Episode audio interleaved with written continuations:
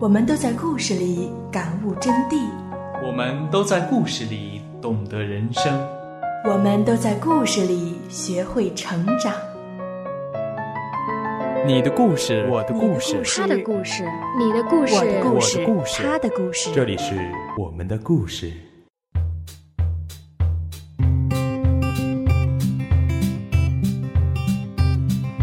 Hello，大家好，我是微光。事。这个故事呢，是出自我最近刚刚认识的一个策划的笔下。他是洛洛。在我逛他的微博的时候，发现了很多我喜欢的作品，包括今天要给大家讲的这个故事，名字就叫《勇敢小姐的爱情故事》。那现在我就来讲给你们听。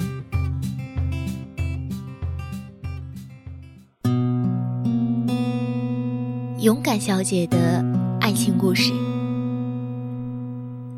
小的时候，外婆告诉我爱情的定义。我们一生会在不停的相遇，不停的等待爱情，直到精疲力尽。外婆是个很美丽的江南闺秀，一个雨夜在小巷遇到英俊的军官，就好像初中课本里戴望舒的雨巷一样，翩翩而来，丁香一样的女子与英俊的军官，彼此一见倾心，以为又是一曲烽火佳人的旷世绝恋。结果最后才知，那不过是一场风花雪月的逢场作戏。军官春风一度之后，抛下已有身孕的女子一去不复返。外婆就在那样千夫所指的情况下，独自抚养了舅舅。五年后的开春，外婆去农村做知青，遇到了外公。从春到秋，满山的春叶盎然，褪成一望无际的金黄。收获的不只是累累果实，还有一份弥足珍贵的、带着麦田味儿、清香的爱情。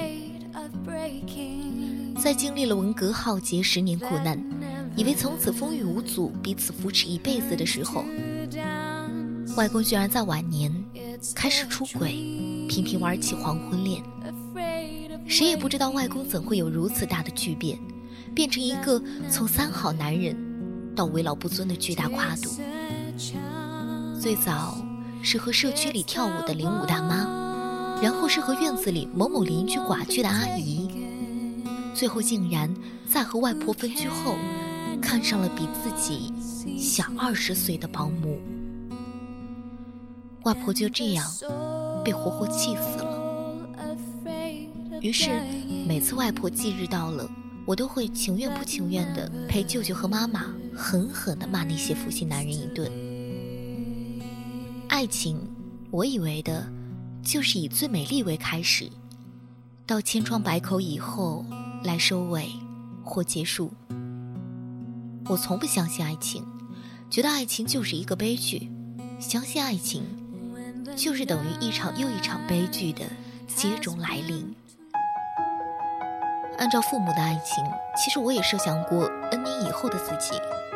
不出意外的话，我会结婚，会和别人介绍，这是我老公，这是我丈夫，但这不是我爱人。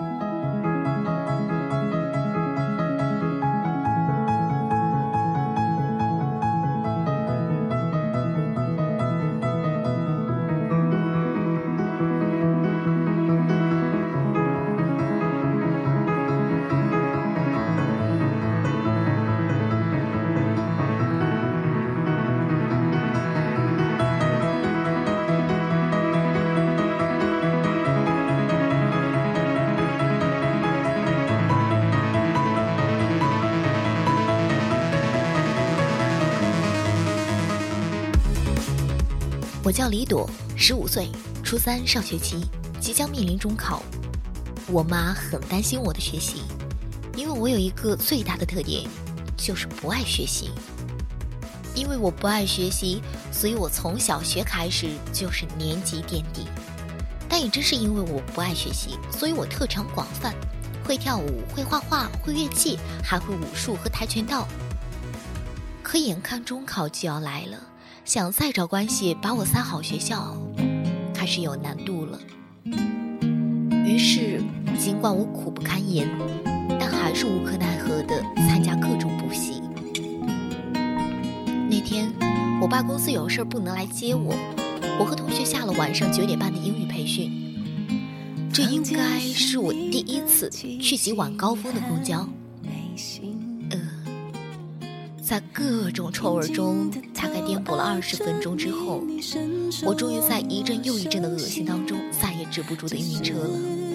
我吐了，吐了一份圣代冰淇淋，一份大薯加两袋番茄酱，一份上校鸡块。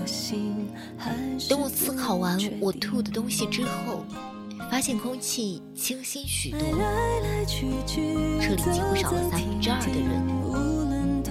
我就是在这个时候。遇上何志的，他很淡定地走到我和我的那一堆污秽面前，拍拍我的肩，递给我一瓶未开封的矿泉水，然后是一包纸巾。我抬头看他，有些逆着光的耀眼。他朝我很温和地弯了一下嘴角，轻轻地用我这辈子听过最温柔的声音对我说：“嘿，小妹妹，你还好吗？”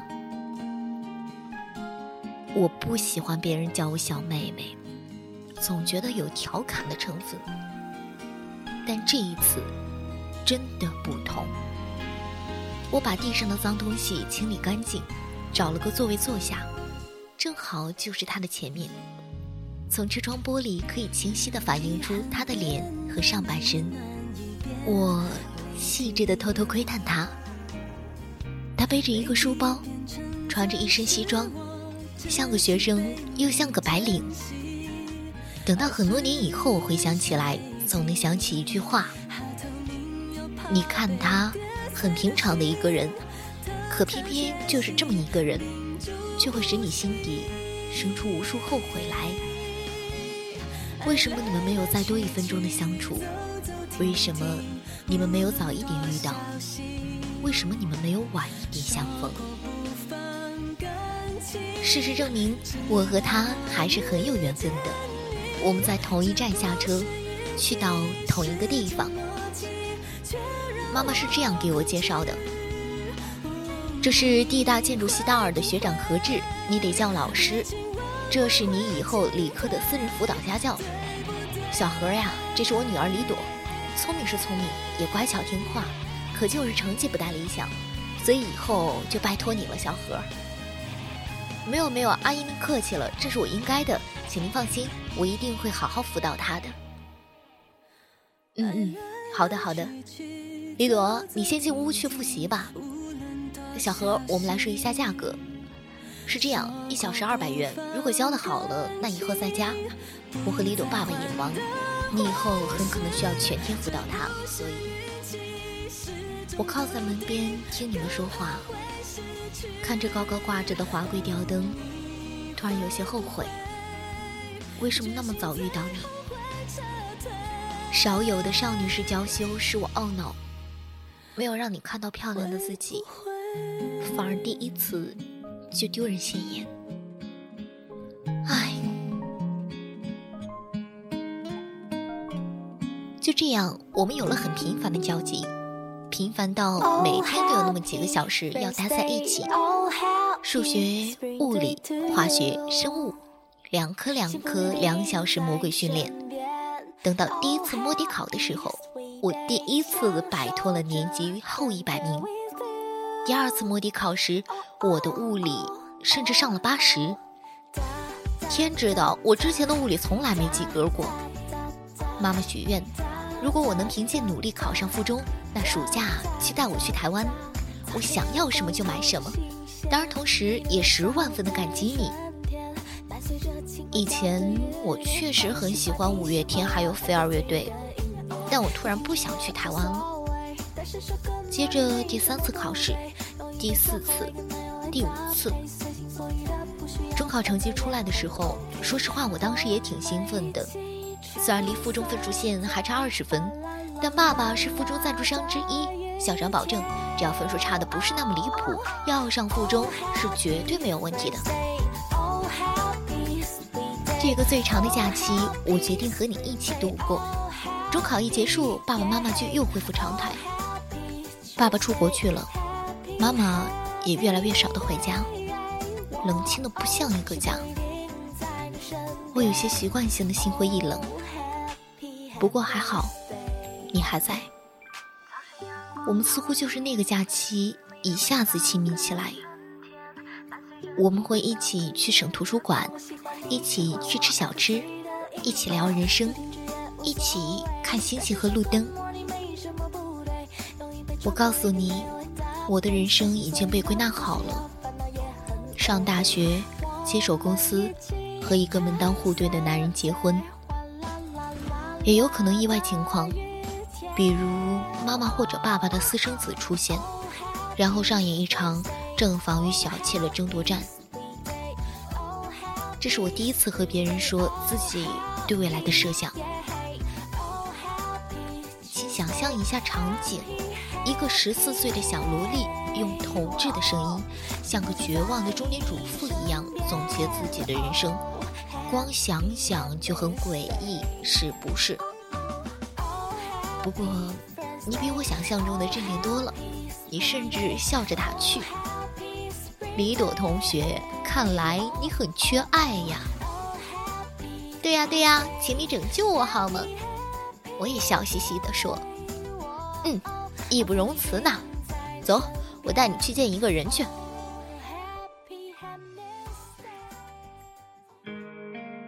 实际上，我知道你要带我去见谁，一定是你女朋友。我们一起去吃必胜客。我始终保持得体的微笑，不亲不疏，甚至有些柔弱的不善言谈。你女友点餐的时候，小声和你嘀咕：“小智，怎么感觉妹妹不太爱说话？是不是不喜欢我呀？”你想多了，洋洋，她有点慢热，慢慢来，放心，肯定喜欢你的。我侧头假装看着窗外风景，实际上。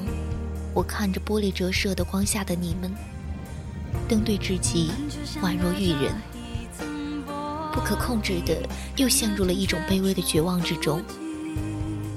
或许我有很多别人羡慕甚至一辈子都不可能有的东西，但我唯一渴望的却是比平凡人更简单的东西。我希望父母能陪我去一趟动物园，我希望他们可以假装很相爱的不用上演分居。我希望在年少时遇到的一个男孩，我喜欢他，他喜欢我。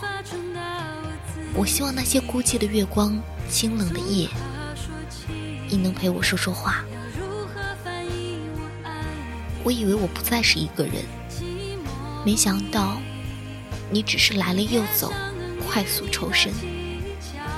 我始终只是一个人。你说，李朵小朋友。嘿，好了，别发呆了，喝果汁还是汽水？我笑嘻嘻地说：“蜂蜜柠檬汁不加蜂蜜。”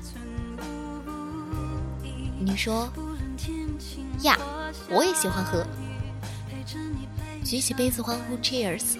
我听见自己心碎的声音。我说：“友谊地久天长，爱情是一场意外。”等你发现的时候，已经不可自拔了。我开始喜欢趴着上课，因为趴在桌子上可以完完整整的看着你，而又不被你彻底的发现。你的睫毛很长很密，鼻子不高但挺。你的牙齿很白。每次侧头朝我微笑的时候，我都感觉自己被温暖的想哭。有的时候，我又喜欢用手遮住脸，斜着身子听你说话，因为这样感觉你离我很近很近。你的声音有时很轻快，好像山林间的晨风；有时微微沙哑，就像光脚走过的十字路一样，每一步都记在心底。我还喜欢看你喝牛奶的样子。你说你们以前很少有喝牛奶的机会。所以你总是小口小口的抿，像小兽一般珍惜。我唯一不喜欢的就是你和我在一起的时候接电话。一开始是不喜欢你的手机铃声，轻音乐太土，热门铃声太吵。你换成震动以后，又觉得挑不出毛病，真是心烦意乱。于是，你索性上课时段关机，不接任何电话短信。我第一次去酒吧，叫你陪我去，我疯到晚上九点多。明知你第二天还要考试，但你没有说什么。你牙疼的时候，我还叫你喝柠檬汁，你酸的脸皱起来，也没有骂我。似乎你总是无条件纵容我。有一天，我无意看到一句话，一下子被戳中了沸点，兴奋一夜。那句话是这样说：爱情有千姿百态。但唯一相通之处是宠，无条件纵容。我开始揣测你是喜欢我的。我问你，是我漂亮还是你女朋友漂亮？怎么说呢？你现在还小，不过已经很漂亮了。我开始似有似无的、大胆的去寻找你的目光，和你对视。你会很快的跳开视线。故作镇定的敲一下我的头，说：“看题，看题，不许发呆，快点。”我更多的开始打探你私密的事情，喜欢什么颜色，喜欢什么花，喜欢哪个明星，崇拜哪位伟人。你不厌其烦地告诉我，喜欢黑色比较方便而且霸气，喜欢康乃馨，音乐清新，明星都喜欢，崇拜比尔盖茨。我紧接着很快的问：“那你喜欢我还是你女朋友？”你无意识的说完，你突然被自己吓了一跳，然后急忙补充：“喜欢你，好像一个妹妹一样。”然后几乎落荒而逃。等你再来的时候，我明显能够感觉到你的疏离，我们之间。像无形被隔了一道墙。我很认真的听，你很认真的讲，但比学校里最讨厌的政治老师上的课还死气沉沉。下了课，我送你出门，我们走得很慢，像是有话要说，但始终没人开口。接着，妈妈打电话告诉我你病了，所以停课。半个月以后。你说你要准备考研，所以可能要辞退家教工作。我疯狂的给你打电话，你总是挂。我写了很长很长的短信，告诉你我错了，求你不要辞退家教。你没有给我回复，我真的感觉崩溃了，后悔说那些话，后悔逼你，后悔的要死。我去了你的学校，看见了激烈争吵的你们。何止？你敢说你和他没有什么？看看电话记录，看看短信。何止？我真是看错你了，你真不要脸！洋洋，你误会我们了。我和李朵没有什么，真的没有什么，不是你想的那种。你还要狡辩什么？你敢说他不喜欢你？你敢说吗？我也不知道自己怎么想的，一下子冲了过去。我喜欢何止，我敢说，而且这是我的事情。我喜欢谁与你们无关。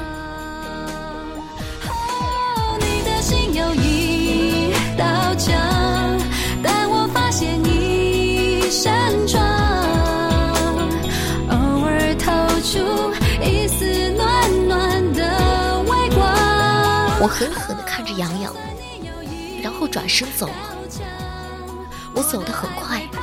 但感觉得到自己死了的心，不知道你听不听得见，特别清脆的心碎声。你会闻到幸福晴朗的芬芳。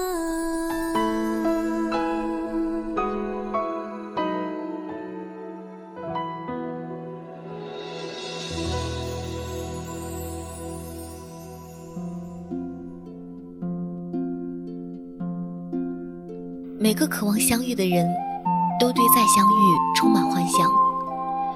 以为那是很甜的糖葫芦，等吃到嘴里才发现，葫芦酸的要死。我不渴望和你再相遇，也没想过到底相遇是什么场景，但我们还是相遇了，而且酸的要死。这个时候，我大三，点着 S 大校花的名号去北京参加活动，又在地铁里晕车，吐得稀里哗啦。然后有人给我递水送纸，我抬起头看，岁月仿佛一下子与记忆重合，恍惚的像一个泡沫一般的梦，一触即破。我听见你依旧温柔的声音，轻轻的，带着责备的说：“不会坐车就不要坐，怎么又吐了？”一下子泪如泉涌。我们一起去了咖啡店，除了点餐，一句话也没有说。你好，请问需要什么？你看了我一眼，然后说：“一杯柠檬茶，加蜂蜜；一杯拿铁，不加糖，谢谢。”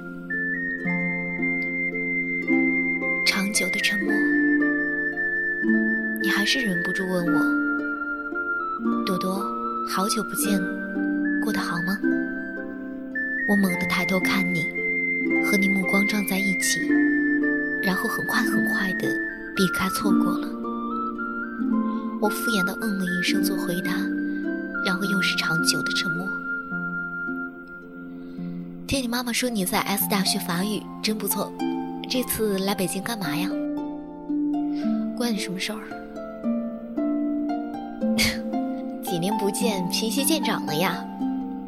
你不是出国了吗？怎么会在北京？是呀，这不回来继续深造了。又是一阵寂静。你现在有女朋友吗？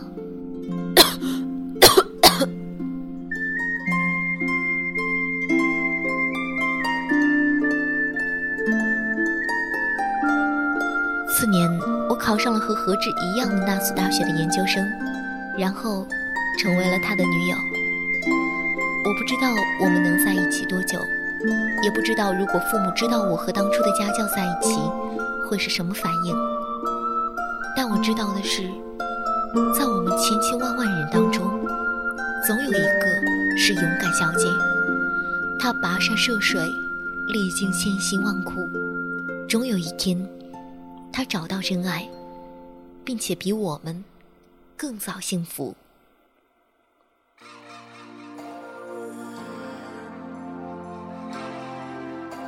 那今天的勇敢小姐的爱情故事就给大家讲到这里了。面对爱情的时候呢，我们要像勇敢小姐一样，有的时候要敢于迈出那一步，努力争取自己的爱情，不然我们注定就是彼此生命当中的一个过客了吧。我是半岛网络电台主播微光。更多节目和最新动态，可以在新浪微博关注我们的半岛网络电台。我们下期节目再见。